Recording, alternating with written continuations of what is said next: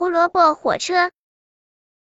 小兔子的家里有一列有趣的火车，每一根圆圆的胡萝卜都是一节大大的车厢，大家都把这列火车叫做胡萝卜火车。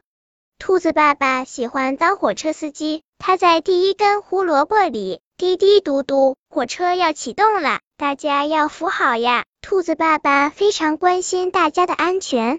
兔子妈妈喜欢坐在火车里跳舞，踢踢踏，踢踢踏，越跳越开心。兔子妈妈上上下下逃来跳去，还转起了圈圈。小白兔白又白，两只耳朵竖起来，爱吃萝卜爱吃菜，蹦蹦跳跳真可爱。兔子妈妈越跳越起劲儿了。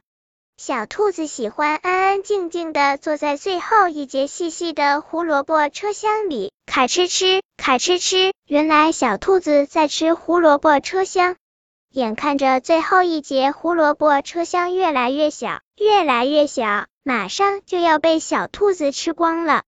怎么办呢？兔子爸爸着急的把火车停了下来，兔子妈妈也停止了跳舞，大家都一筹莫展。终于。小兔子把最后一节胡萝卜车厢全都吃完了，嗖的一下跳到前面兔妈妈的胡萝卜车厢顶上。从此以后，小兔子全家都躺在胡萝卜火车顶上都疯了。